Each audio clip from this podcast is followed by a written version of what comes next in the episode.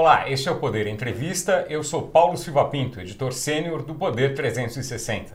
E eu sou Malu Mões, repórter do Poder 360. O convidado dessa edição é o ministro da Saúde, Marcelo Queiroga. Ele tem 56 anos, é cardiologista, foi presidente da Sociedade Brasileira de Cardiologia de 2020 a 2021 e completou um ano na chefia do Ministério da Saúde em 23 de março. Essa edição está sendo gravada no estúdio do Poder 360 em Brasília, em 27 de março de 2022. Ministro, muito obrigado por ter aceitado o convite.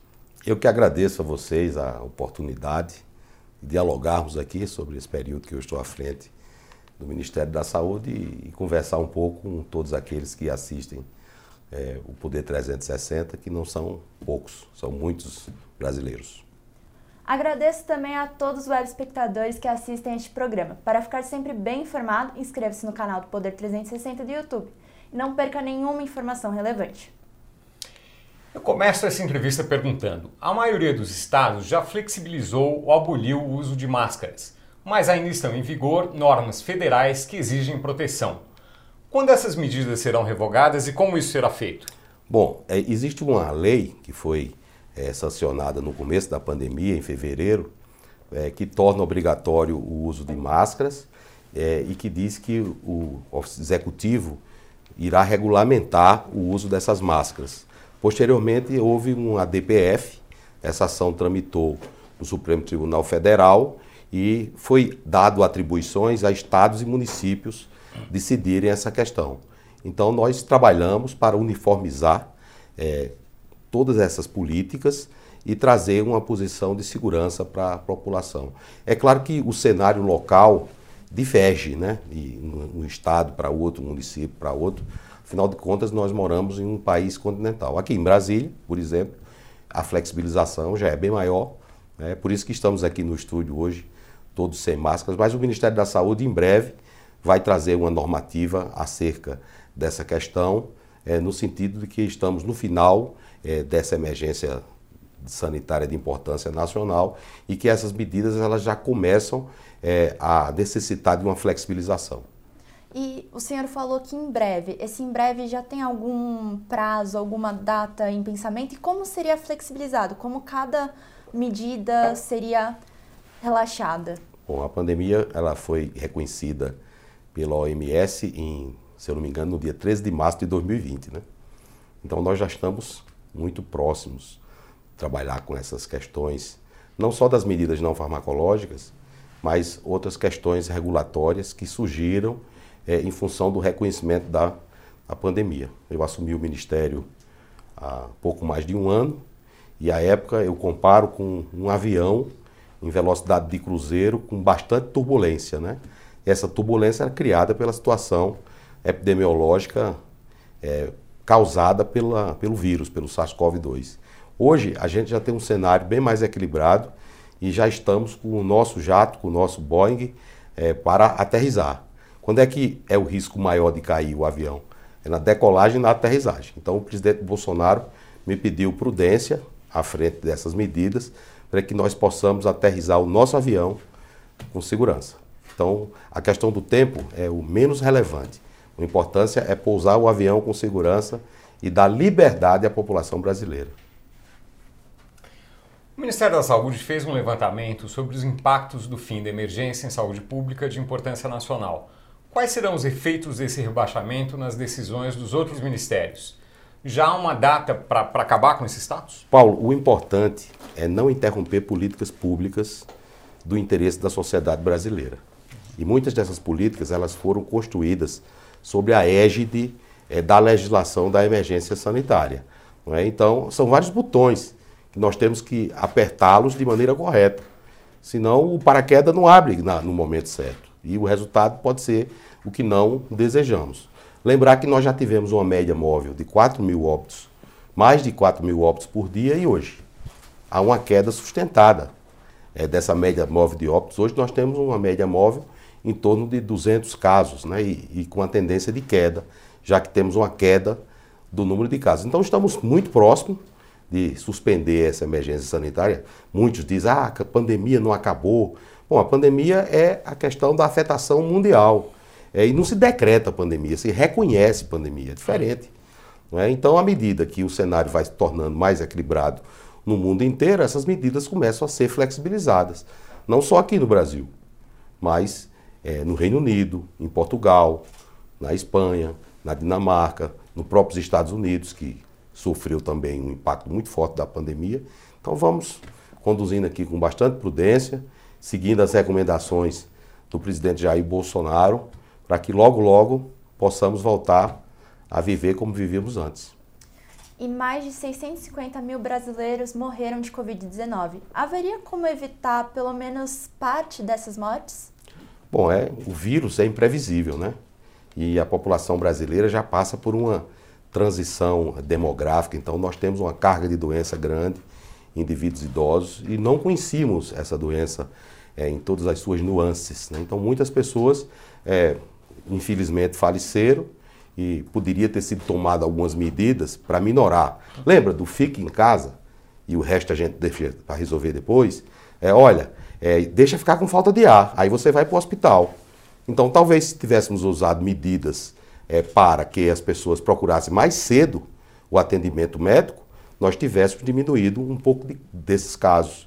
E talvez se os gestores anteriores ao governo do presidente Bolsonaro não tivessem, por exemplo, fechado 40 mil leitos hospitalares, aí talvez pudéssemos ter um desfecho diferente, não é? Não priorizado essas especialidades médicas que deveriam ser do interesse do Sistema Único de Saúde. De 2008 a 2018 foram fechados 40 mil leitos hospitalares. Não é? Então, quando a gente faz essa análise detida, aí nós vamos ver é, como nós poderíamos ter, por exemplo, minorado as consequências dessa pandemia. Sabe quantos respiradores o governo do presidente Bolsonaro distribuiu? Vocês têm uma ideia? Quantos? Nós tínhamos 22 mil leitos de terapia intensiva. Durante o pico da pandemia, nós chegamos a habilitar mais de 42 mil leitos de UTI. E o governo do presidente Bolsonaro distribuiu 17 mil respiradores. E os outros? Então, quando nós tivemos muitos problemas decorrentes de síndromes respiratórias agudas graves e não tínhamos uma infraestrutura, isso era maneira de se evitar tantos óbitos decorrentes da Covid-19. É, certamente muitas coisas que foram feitas reduziram as mortes uh, por Covid-19. Agora, alguma coisa deixou de ter sido feita na sua avaliação, seja na sua gestão, seja no, no seu antecessor? Bom, sempre nós podemos fazer mais, né? Agora foi um aprendizado, não só para o Brasil, mas para o mundo todo. Né? Lembrar que essa doença deixou de joelho os principais sistemas de saúde do mundo. Qual é o país que tem mais maior número de óbitos? É os Estados Unidos. Teoricamente, a nação mais rica do mundo.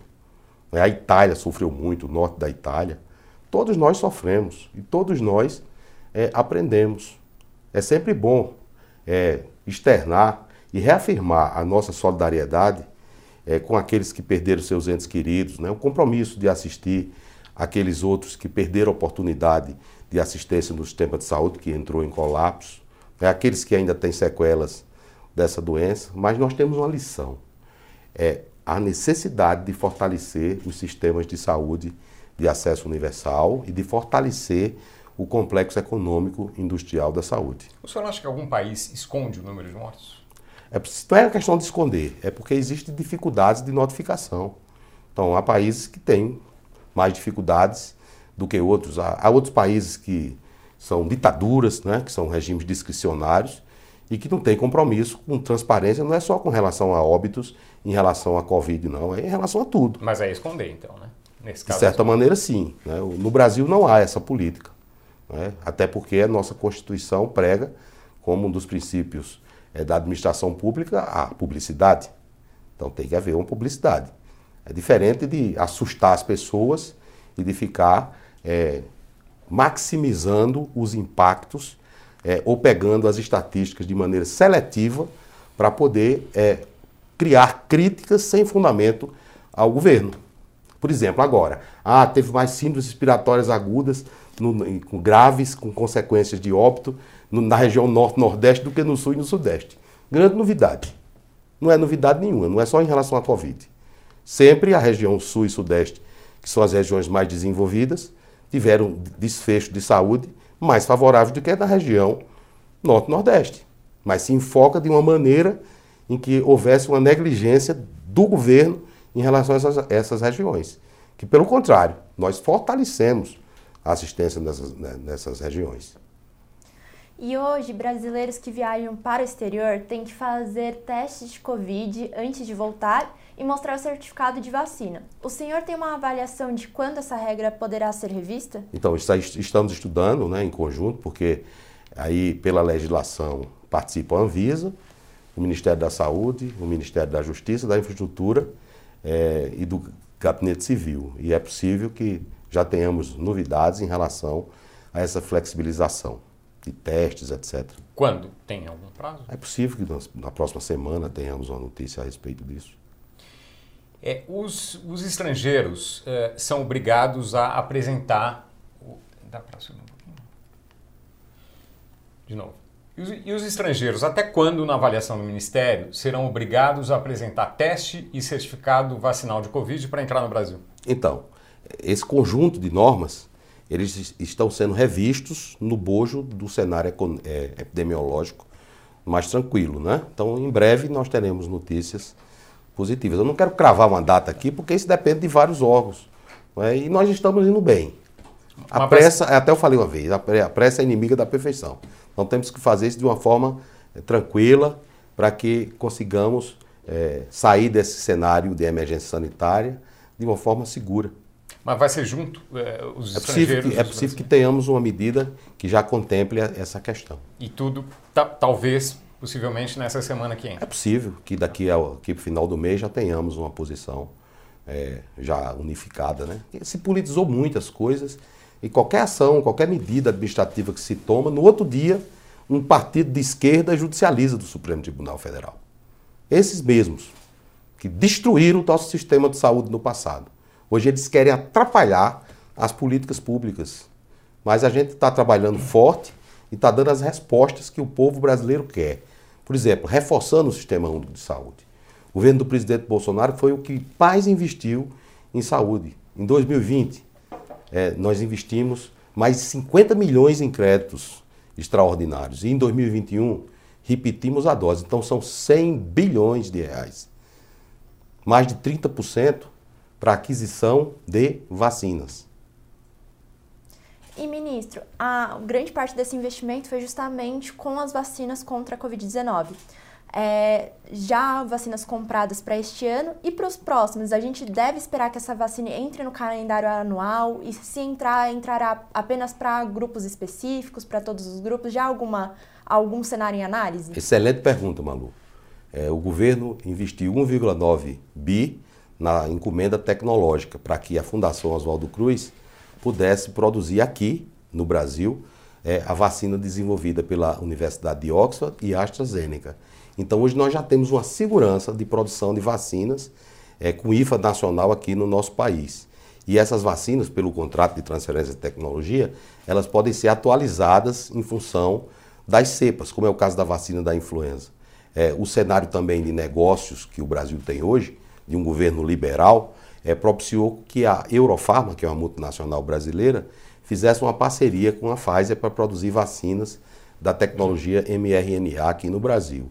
A OMS escolheu o Brasil como um dos hubs para a produção da tecnologia de mRNA. E nós temos outros parques é, que também têm capacidade produtiva. Então, aquela escassez de vacinas é, que espreitou o mundo no início é, do ano de 2021, final de 2020, início de 2021, nós já conseguimos solucionar, né? tanto que nós já distribuímos mais de 475 milhões de doses de vacinas. Né? Já estamos próximos de ter 400 milhões de doses de vacina aplicada. Agora, em relação a 2023, ninguém sabe qual é a melhor estratégia de vacinação. Talvez tenha uma pan-vacina, né? uma vacina que, que cubra diversas é, cepas desse, desse vírus, como era o caso da vacina da influenza, né? Então vamos esperar as respostas que a ciência vai trazer para que tomemos as melhores decisões. Eu, assim, opinião pessoal, né? É, eu acredito que não, não tenhamos que vacinar toda a população brasileira com várias doses de vacina. Num cenário pós-pandêmico, a circulação do vírus é menor e talvez se vacine somente os grupos de maior risco, a exemplo dos idosos, os profissionais de saúde, né? Isso como política pública, sem prejuízo da iniciativa privada disponibilizar essas vacinas para quem quiser tomar. Né? E o Ministério anunciou recentemente a quarta dose para idosos acima de 80 anos. Com a terceira dose, a gente já viu a dificuldade de conseguir que a população fosse tomar, fosse de volta aos postos de vacinação. Há uma preocupação de que com essa nova dose também haja uma procura mais lenta? Bom, nós queremos assegurar as vacinas para todos os brasileiros, é, para que eles possam procurar é, as 38 mil salas de vacinação. É, naturalmente, a dose de reforço. O Brasil foi um dos primeiros países a disponibilizar essa dose de reforço já em agosto. À época houve críticas, porque a gente estava disponibilizando sem o aval da agência regulatória. Você lembra, né? Que você cobre lá o Ministério todos os dias. E isso é um dos pontos do sucesso da nossa política pública. E os brasileiros têm uma cultura vacinal muito grande. É? Então isso já facilita muito. O Supremo Tribunal Federal, em função de uma ação judicializada, o ministro Lewandowski deixou claro que não se pode forçar as pessoas a tomar vacina. O que se pode é, adotar determinadas políticas é, indutoras da vacinação. Alguns é, colocam o, o chamado passaporte vacinal. Imagina se um indivíduo idoso que está lá do interior do meu Nordeste, esse passaporte vacinal vai fazer alguma diferença para ele tomar ou não vacina. Ah, ele não pode ir para um jogo de futebol. Não tem jogo de futebol nenhum lá. Nem tem nenhum restaurante lá. Não. Então, o grande aliado dos brasileiros é justamente a nossa cultura de vacinação. Nós conversávamos antes aqui sobre os orientais que usam a máscara, né? É, quase de rotina, nos aeroportos e tal. Então eles têm essa cultura. Aqui no Brasil é coisa é diferente, já é anterior à Covid. Aqui a cultura é a cultura de buscar vacinação. E o Brasil, desde 1976, por intermédio de uma lei, à época o governo do presidente Ernesto Geisel criou o Programa Nacional de imunizações. Né? Então, esse Programa Nacional de Imunizações é um patrimônio de cada um dos 210 milhões de brasileiros. Vem caindo a cobertura vacinal, não é só no Brasil, é no mundo todo. E antes da pandemia isso já é, acontecia. Né? E até um paradoxo, porque um dos motivos que leva à queda, Paulo, das pessoas buscarem é o fato das doenças é, que são evitáveis por vacina terem diminuído no nosso país, até fruto dessas políticas públicas. Então, o, o, a autoridade sanitária é, tem que trabalhar é, em parceria com a população, mostrando a importância para que nós não tenhamos novamente casos de poliomielite, casos de sarampo ou de outras doenças que podem ser evitáveis por vacina. A vacinação contra o sarampo e gripe começa em abril. Alguma mudança em relação ao que foi feito em anos anteriores? Não, só estratégia, né? Porque a gente já realiza uma campanha de vacinação é, muito ampla em relação à Covid-19, a maior campanha de vacinação que o Brasil já fez, né? E só é possível por conta da força do Sistema Único de Saúde e da atenção primária. Eu vi que surgiu uma polêmica, é, o Ministério da Saúde exclui crianças. Muito pelo contrário, nós não excluímos ninguém. Nós incluímos. Agora tem uma estratégia. Já que se vai vacinar a influenza, vai se vacinar sarampo, todos que querem vacinas vão receber vacinas. E por que justamente foi excluído o grupo de, da, de cinco anos? Foi o grupo técnico da CETAI que tomou essa decisão, a Secretaria de Vigilância em Saúde. Né? Não é o ministro que, que fica observando todos esses aspectos, é impossível. Né? O que eu tenho que assegurar é que a saúde ela possa ser ofertada como um direito de todos e um dever do Estado. Né? É um dever do Estado ofertar as vacinas e é um direito de cada um de nós ter acesso a essas vacinas, desde que elas estejam incluídas no Programa Nacional de Imunização. Há vacinas que não estão incluídas no Programa Nacional de Imunização e é uma avaliação técnica para se incluir ou não uma vacina. Mas essa decisão, especificamente no caso das crianças no sarampo, o senhor acha que está errada, está certa? Não, essa foi uma decisão que foi tomada com base em questões logísticas é, da aplicação dessas vacinas, não é? Eu nem entrei no mérito específico, isso é conduzido pelo secretário Arnaldo Medeiros, que é uma pessoa de grande competência, e com a equipe técnica da CETAI. Mas o que eles decidirem do ponto de vista técnico, o ministro da Saúde, salvo se não houver é, nenhum tipo de ilegalidade, o ministro da Saúde vai apoiar. Ministro, o senhor completou um ano no cargo em 23 de março. Pretende continuar até o final do governo ou vai sair para concorrer às eleições de outubro? Bom, essa questão de continuar até o final do governo, quem define é o presidente Bolsonaro, né? o regime presidencialista, e ele escolhe os ministros, e desde que os ministros atendam é, a expectativa dele, eles permanecem ou não. Né? É, eu nunca fui político, eu sempre fui médico, sempre militei na medicina, e hoje eu exerço esse cargo, que é um cargo de altíssima relevância. Desde já agradeço a confiança que o presidente Bolsonaro teve em mim. Então não está no meu horizonte é, uma candidatura para eleições nesse Quer dizer, momento. o senhor não vai deixar, junto com esses ministros que estão saindo para se candidatar, o senhor não É, vai nesse sair? momento o meu foco é em relação à questão sanitária, né? é em trazer o nosso avião para aterrizar com segurança na pista. Isso foi o que o presidente Bolsonaro me pediu. No dia 15 de março, o presidente me convocou né, e ele disse a mim que desse continuidade às políticas públicas que estavam sendo colocadas em prática no Ministério da Saúde, que acelerasse eh, a campanha de vacinação para que nós pudéssemos eh, ter políticas públicas consequentes sem eh, desequilibrar a economia do nosso país. Né? E eu tenho uma sensação de que nesse período eu estou cumprindo com é, o dever e com as recomendações que o presidente da República me disse. Vocês, inclusive, fizeram uma matéria, está lá a fala do presidente, depois que ele me convocou para essa missão. E o senhor falou que não está no seu horizonte as eleições. O seu filho recentemente se filiou ao partido do presidente, o PL. Ele irá se candidatar para algum cargo público?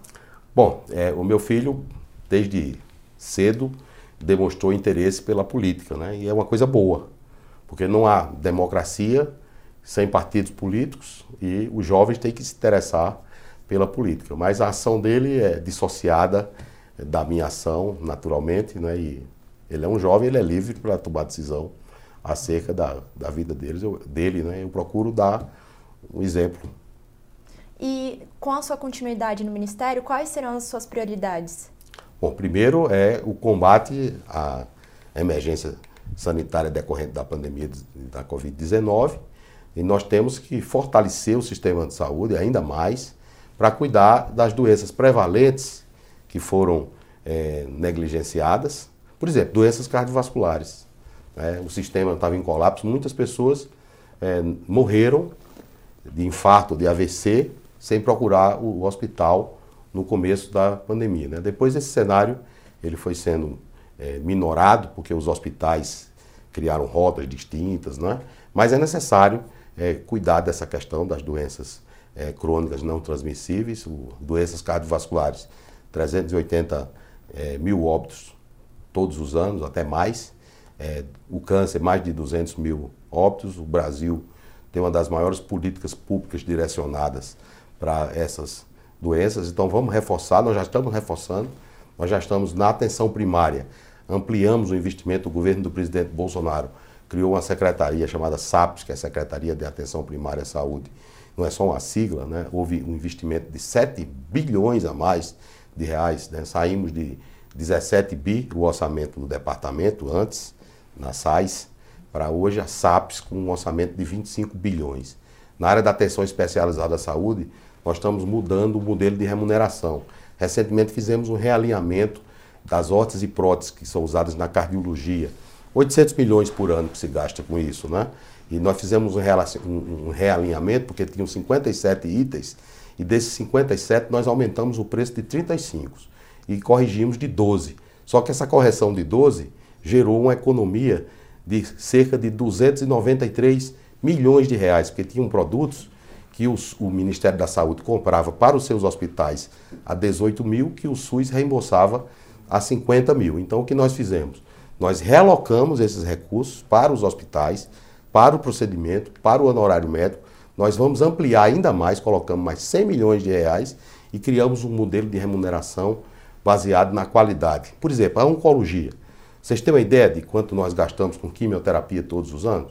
Não. No SUS? 2,6 bi. E com cirurgia oncológica? 900 milhões. E nós sabemos que a cirurgia oncológica, quando é feita de maneira precoce, né, a detecção precoce o tratamento cirúrgico, sobretudo nos tumores sólidos, tem uma chance muito maior de curar.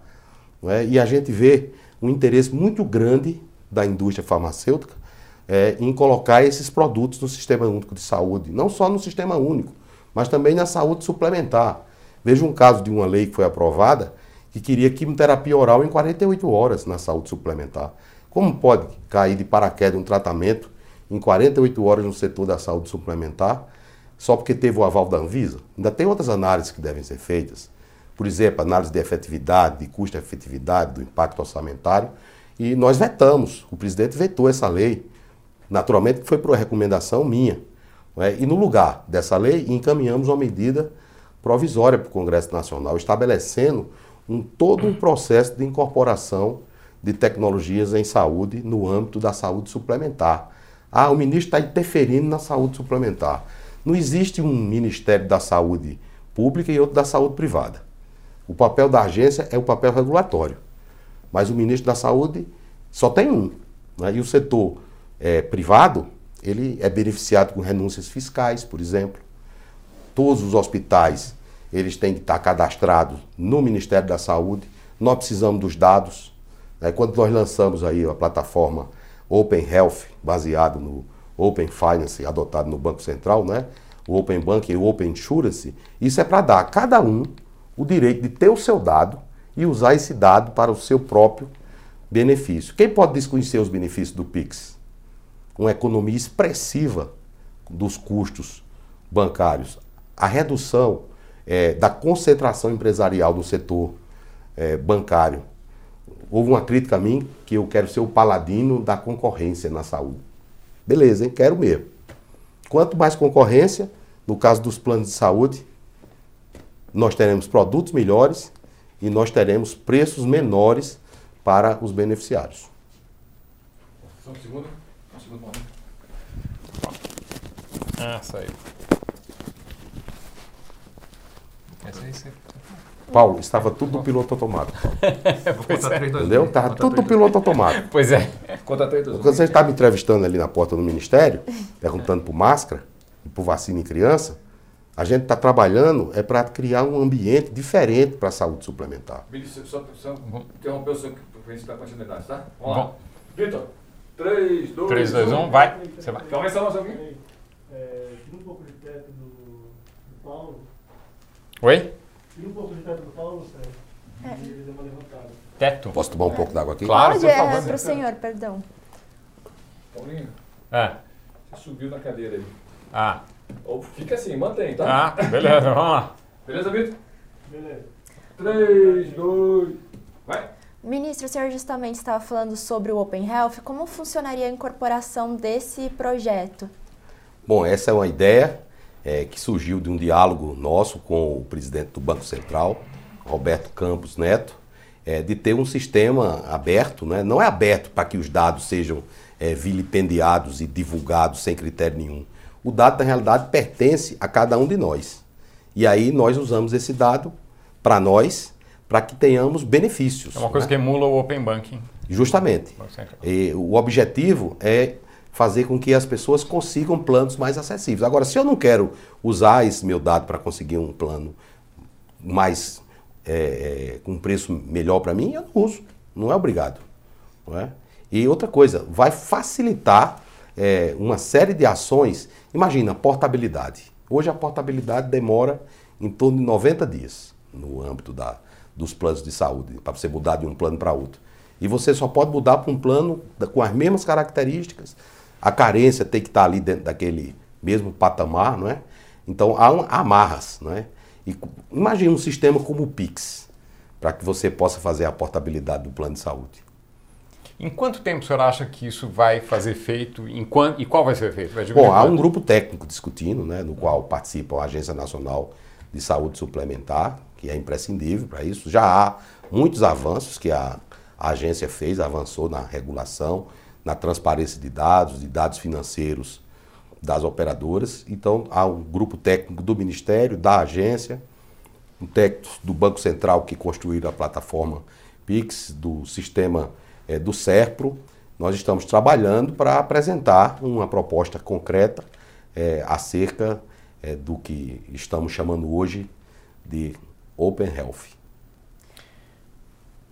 E, ministro, um levantamento do Poder 360 mostrou que o senhor mais do que dobrou o número de viagens em relação ao início da sua gestão. Por quê? Numa pandemia, o ministro da Saúde tem que andar. O Brasil é um país continental, não é? É um país que amanhã mesmo eu vou visitar uma comunidade indígena, comunidade indígena Zoé, é no estado do Pará, cerca de 350 indígenas que fizeram contato recentemente. Né? Diz que o Brasil faz genocídio indígena. Aí o ministro via, visita o Polo Leonardo, o ministro vai através do Alto Purus para a comunidade São Paulino, uma comunidade indígena. Agora o que acontece? O que, que acontecia antes com os ministros? Ficavam trancados dentro dos gabinetes.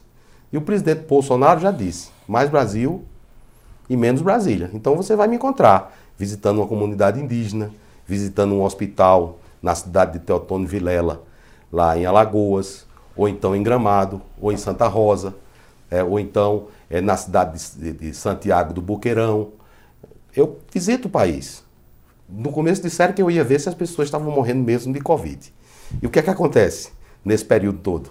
Queda dos casos, queda dos óbitos, vacinação crescendo. Tudo isso cumprindo as recomendações do presidente Jair Bolsonaro. Por exemplo, veja o meu estado. Foi um dos que eu menos visitei. Não é? Cada um tire a sua conclusão. Crise de oxigênio. Começou a haver falta de oxigênio no agreste de Pernambuco. Eu estava com o ministro Gilson no Vale do Ribeira. Ah, o ministro foi para lá porque é a região do presidente Bolsonaro. É proibido um ministro da Saúde ir lá no Vale do Ribeira? Acho que não. O pessoal do Vale do Ribeira, mandou um abraço para eles, Biracatu, Iguape, todas aquelas cidades maravilhosas. Eles gostaram de ter um ministro da Saúde lá. Eu saí e fui para Pernambuco, visitar o agreste de Pernambuco. Fui lá em Bezerros, fui em Garanhuns. Nós conhecemos o Brasil. O Brasil tem 5.570 municípios. Cada um desses municípios quer ver o ministro da Saúde. É por isso que eu viajo. Até uma música, né? Minha vida é aquela música lá do Gonzaguinha, né? Andar por Andar esse por país, país. para ver se um dia eu descanso feliz. O senhor planeja uma nova norma para aumentar a transparência e evitar conflitos de interesse. O que já foi definido sobre, sobre esse projeto? Tem alguma previsão de quando a medida vai ser lançada? Bom, é baseado na legislação americana. Né? A indústria ela investe pesado e há a relação da indústria com a classe médica, o que em si não é um problema. O que é o problema é essa relação não ser transparente. Né? Então, às vezes, nós temos especialistas que procuram os veículos de comunicação em massa né? e eles defendem determinadas ideias mas ali por trás daquele especialista tem uma indústria farmacêutica patrocinando. Não tem problema a indústria farmacêutica patrocinar. Agora ele está lá defendendo aquelas ideias, tem que saber quais são os interesses que há por trás dessa relação. Não tem problema, as pessoas sabem e tiram as suas conclusões. Né? Por exemplo, só em vacinas nós gastamos 30 bilhões de reais. Tem um medicamento que está me popularizando nas redes sociais, que é destinado ao tratamento de uma doença rara específica, que nós já gastamos mais de 760 milhões de reais com esse medicamento para tratar um número muito pequeno de, de, crianças. E às vezes tem médicos que são campeões de prescrição dessas medicações. É necessário o judiciário, que quando condena a União a pagar, saber quais são os vínculos desses profissionais com a indústria farmacêutica. Não é? Lembra, o presidente Bolsonaro sempre cita o Evangelho de João 8,32. Que não é o presidente Bolsonaro que diz isso, não. Quem disse foi Jesus, segundo João. E conhecereis a verdade, e a verdade vos libertará. Então, vamos saber quais são os vínculos dos especialistas com a indústria farmacêutica. Aí fica tudo claro e transparente, não tem problema. E essa, esse projeto está em qual status? Está em qual Está no estágio final. Deve Porque ser. não é só o Ministério da Saúde. É o Ministério da Saúde, é o Ministério da Justiça, é o Ministério da Controladoria Geral da União. Então, nós estamos na fase final do Ministério da Saúde e, posteriormente, vai passar pela análise do Wagner e do Anderson para que possamos trazer uma proposta legislativa nesse sentido. Esse projeto já é um projeto nesse, no Congresso Nacional desde 2017. Projeto de autoria do deputado Geraldo Rezende, que é secretário de Saúde do Mato Grosso do Sul. Então, nós queremos que essa agenda ela ande, até porque nunca se teve tanto acesso a veículos de comunicação em massa e nunca se gastou tanto com insumos é, para a saúde, até porque a gente está dentro de uma pandemia. Né? Então, trazer mais concorrência nos planos de saúde privado, oferecendo um produto com um preço menor e com uma qualidade maior aos 50 milhões de brasileiros que optam por isso. Mais transparência na relação dos médicos com a indústria farmacêutica. E aí, com isso, nós vamos construindo as bases para um novo sistema de saúde no Brasil, que tem que contemplar não a realização de volume de procedimentos.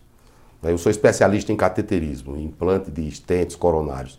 Será que eu estou fazendo uma boa medicina ao fazer isso num grande volume? Ou eu só precisaria fazer em um determinado nicho de pacientes? Então, nós temos que remunerar é a mudança de desfecho em saúde.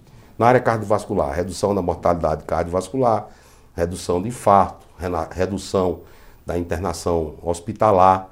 E isso nós só vamos fazer com a mudança no modelo de remuneração. Há uma tratativa do Ministério da Saúde, é, desde a gestão do ministro Ricardo Barros, com o governo da Dinamarca, para que tenhamos um, uma forma de remuneração, é, que é um, um, mecanismo chamado DRG, né, que é em relação a, a grupos de doenças né, é, específicas. É diferente, por exemplo, você operar uma, um jovem com 18 anos de um apendicite de um idoso com 80, tá?